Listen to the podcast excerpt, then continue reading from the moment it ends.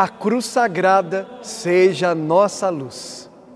Quarto dia do nosso novenário, quarto dia da novena a São Bento. Eu, Padre Rodrigo Natal e sua família rezamos mais uma vez com piedade e devoção. Em nome do Pai, do Filho e do Espírito Santo. Amém.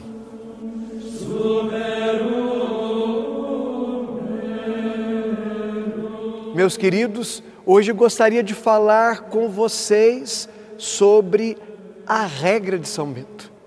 Mesmo tendo sido escrita há mais de mil anos, os ensinamentos que ela contém são muito atuais e podem ajudar aqueles que se identificam com a espiritualidade beneditina a um caminho consistente de conversão. Uma coisa é preciso considerar: quantos homens e mulheres espalhados pelo mundo inteiro são regidos pela regra de São Bento. Acredito que esse seja o maior testemunho da vitalidade e também da atualidade da regra beneditina. Quando escreve São Bento, compara o mosteiro a uma escola em que se aprende a servir ao Senhor pela oração, pela leitura orante da palavra de Deus, pelo trabalho e vida em comunidade. Sua recomendação para aqueles que desejam viver a regra é de que não se exija nada excessivo, nada excessivo, levando em conta as possibilidades de cada um. Disso já podemos tirar alguns ensinamentos valiosos. Primeiro, precisamos entrar na escola de Jesus. Tanto para a época de São Bento, quanto para a que vivemos, a escola é aquele lugar em que dedicamos um tempo, nos esforçamos no aprendizado e nos tornamos pessoas melhores, mais capazes.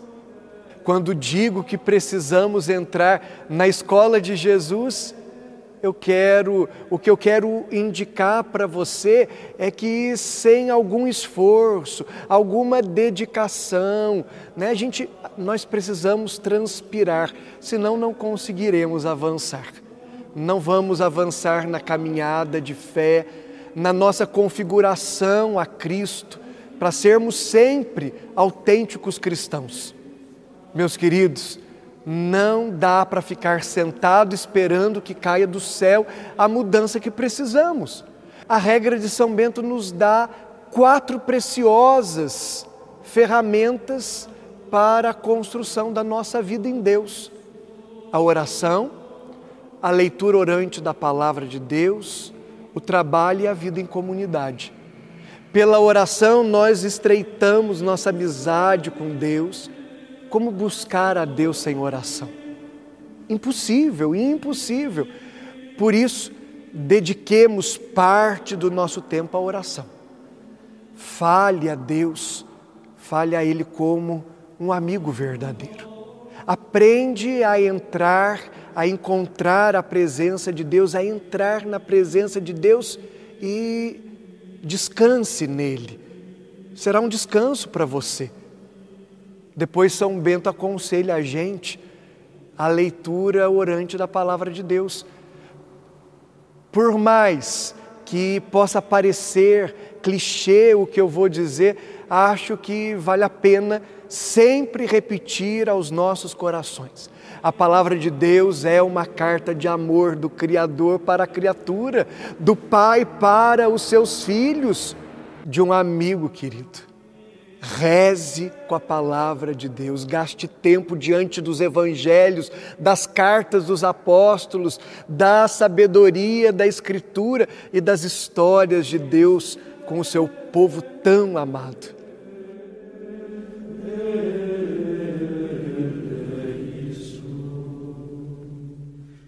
Sobre o trabalho, aí há um ensinamento importante Vivemos num tempo em que as pessoas querem emprego e não querem trabalho.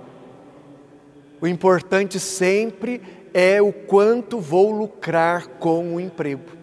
Perdemos a dimensão bíblica de que o trabalho dignifica o homem. São os frutos das nossas mãos que Deus acolhe e abençoa. Pense comigo, por que São Bento colocaria em sua regra a importância do trabalho para os monges que nada recebem pelo que fazem? Meus queridos, pelo trabalho, pelo esforço, pela transpiração, pelo esforço de nossas mãos, Deus continua criando o mundo. Redescobramos o valor do trabalho e a dignidade que Ele, qualquer que seja, nos atribui, nos dá. A quarta ferramenta é a vida em comunidade. Não se vai para o céu sozinho. Deus é trindade para que nós entendamos que a nossa fé se vive junto com os irmãos em comunidade. O maior mandamento que Deus nos deixou é o mandamento do amor. E amor que se pressupõe numa relação de três níveis: amar a Deus sobre tudo e ao próximo como a nós mesmos. Queridos, a vida em comunidade salva e santifica a todos. Por isso acredito que o último conselho que expus dá sentido a todos os outros.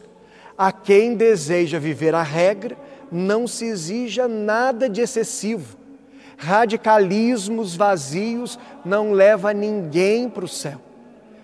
Deus não abriria um caminho impossível de se trilhar.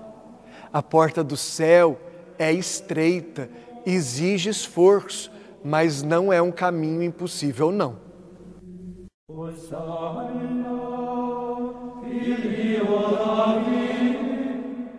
Reze comigo o exorcismo de São Bento a cruz sagrada seja minha luz, não seja o dragão o meu guia.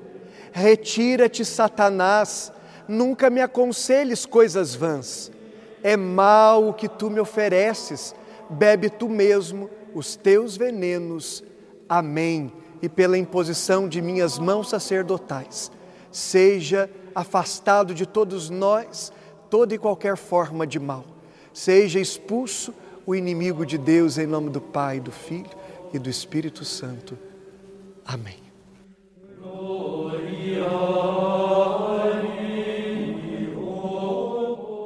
Ó oh, glorioso patriarca São Bento, que vos mostraste sempre compassivo com os necessitados, fazei que também nós, recorrendo à vossa poderosa intercessão, obtenhamos auxílio em todas as nossas aflições, que em nossas famílias reinem a paz e a tranquilidade e afastem-se de nós todas as desgraças, tanto corporais como espirituais, especialmente o pecado.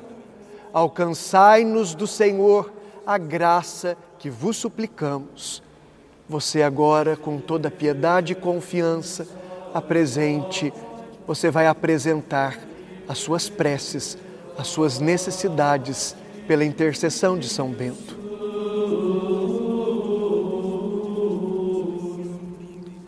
São Bento, rogai por nós. Amém. Que alegria estar buscando a intercessão de São Bento, que alegria aprender mais da vida deste grande santo junto com você e os seus. Estamos encerrando o quarto dia, mas eu te espero para o nosso encontro amanhã, quinto dia da nossa novena. Vamos rezar e aprender mais sobre a vida de São Bento. Que essa bênção nos alcance e nos inspire. O Senhor esteja convosco, Ele está no meio de nós. Desça sobre todos nós a bênção do Deus Todo-Poderoso, o nosso Deus que é Pai, Filho e Espírito Santo.